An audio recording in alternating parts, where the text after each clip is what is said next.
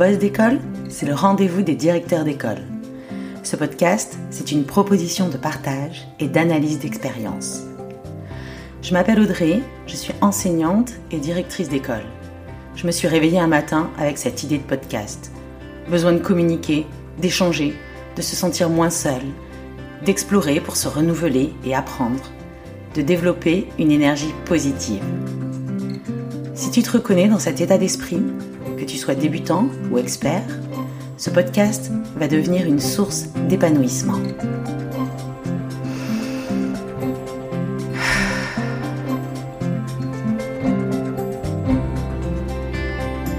Je vous propose aujourd'hui quelques propos recueillis auprès d'un directeur d'école la veille de la rentrée des classes.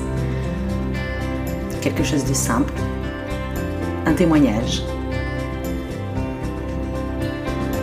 nous allons l'accueillir maintenant. Bonjour Adrien, merci de nous partager un peu de ton temps en cette veille de rentrée des classes et je sais que le temps est compté. Tu es directeur d'une école de six classes dans le centre-ville de Bordeaux et c'est ta quatrième rentrée ici. Oui, tout à fait. Bonjour.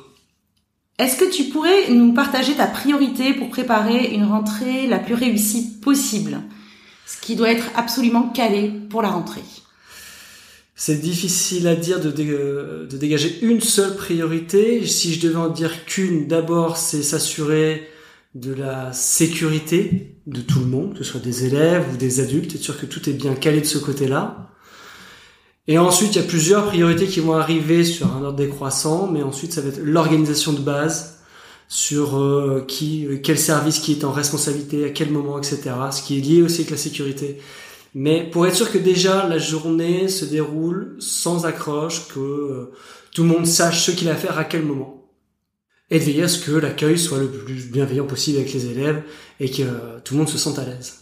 Comment tu fais du coup pour euh, mettre en place cette organisation de la première journée? Il y a déjà un travail en amont en tant que directeur. On doit anticiper pas mal de choses. On doit lire les, différentes directives, les protocoles sanitaires actuellement. On a de la chance d'être au niveau socle, donc c'est assez allégé. Mais beaucoup de préparation en amont pour vraiment réfléchir à ce que tous les problèmes qui pourrait y avoir, les anticiper. Et puis une fois qu'on a bien préparé ce terrain, ensuite euh, bah, travailler avec les collègues pendant la pré-rentrée pour voir qui fait quoi à quel moment, etc mais ça demande effectivement une préparation en amont pour être sûr d'avoir tout anticipé et de le résoudre ensuite avec les collègues et que tout le monde soit d'accord, être sûr qu'on est tous ok, euh, que ce soit validé et qu'on puisse se lancer après en ayant une feuille de route claire. Donc ça c'était ce matin en réunion mmh. et euh, du coup tu as toujours euh, des mi-temps sur l'école etc. Oui moi j'ai pas mal de temps partiel parce qu'on est que six classes mais euh, quatre collègues sont à temps partiel donc on est que deux à être toute la semaine sur l'école. Donc au niveau de l'organisation, c'est plus compliqué parce que euh, tous les jours de la semaine, il y a des anciens qui sont absents, enfin qui ne sont pas là, donc c'est jamais l'équipe au complet tous les jours. Mais on arrive à s'organiser, euh, c'est un peu compliqué, mais on arrive à, à trouver comment comment s'organiser pour les conseils, etc. C'est quoi le sujet qui te stresse le plus concernant la rentrée? Sujet qui stresse le plus sur la rentrée. Il y en a pas forcément. Peut-être que. Non, je dirais pas qu'il y a un sujet en particulier qui me stresse.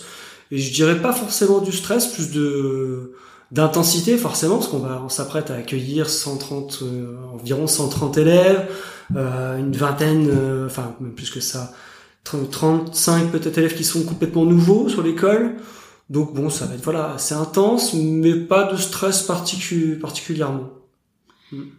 Est-ce que il y a euh, une chose à laquelle tu penses qui doit absolument pas être négligée, que ça a aussi de l'importance, une chose à laquelle tu pensais pas forcément tes autres rentrées, mais que maintenant tu mets en place parce que tu sais que c'est important de le faire?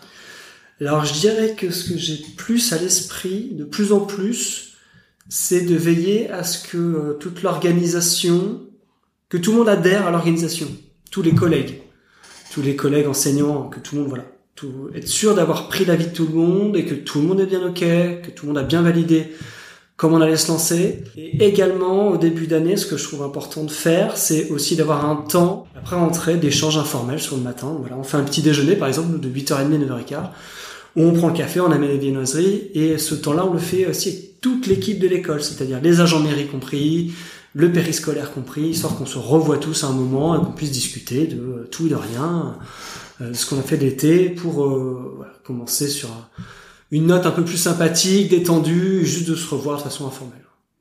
Donc là, c'est euh, sur de la cohésion d'équipe dont tu parles, surtout que tu as une grosse, grosse équipe.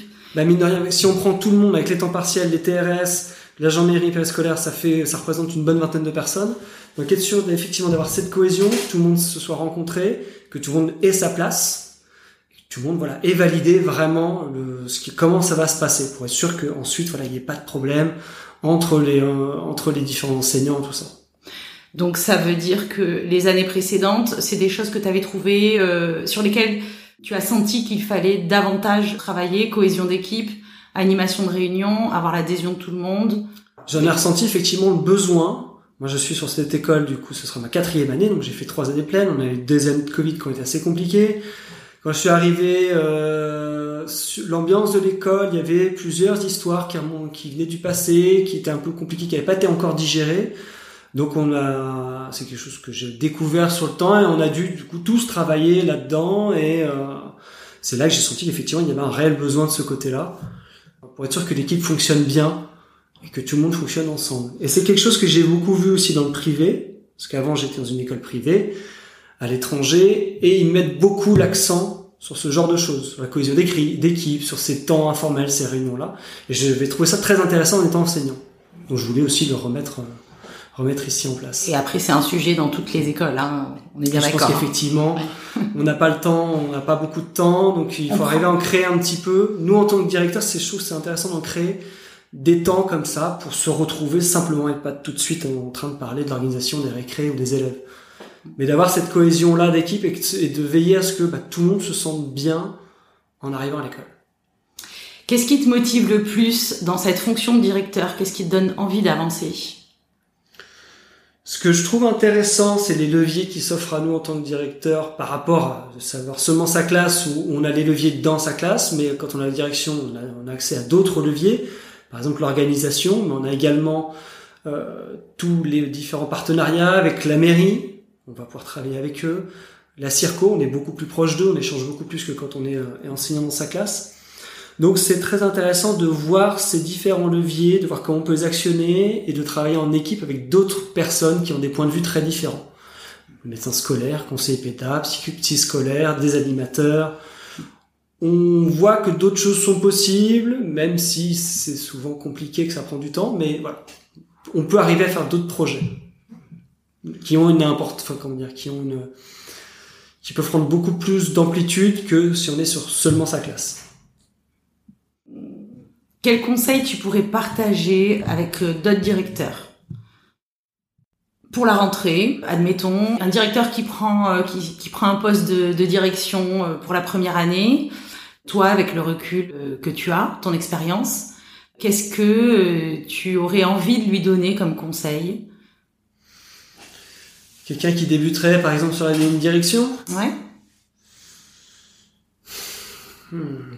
Conseil, qu'est-ce que je pourrais donner comme conseil?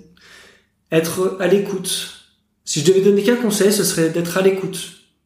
De, quand je dis à l'écoute, c'est de tout le monde, que ce soit des enseignants, des parents, des élèves, des agents mairie, de tout, toute la communauté éducative, d'être vraiment à l'écoute de chacun parce que ça permet de régler beaucoup de problèmes et d'éviter que certains se créent. Si on, voilà, avec un peu d'écoute et d'empathie, je pense que c'est quelque chose d'important pour éviter d'avoir trop de problèmes à gérer ou en tout cas qui, qui prennent trop d'amplitude. Je te remercie, Adrien pour ce, cet échange et pour le temps consacré, euh, malgré euh, tout ce qu'il y a à faire euh, en cette veille de rentrée. Pas de soucis, c'est un plaisir. Je remercie Adrien. Cela me donne des pistes pour la suite de ce podcast. Communication, cohésion d'équipe, encore beaucoup de sujets à aborder ensemble. À très bientôt.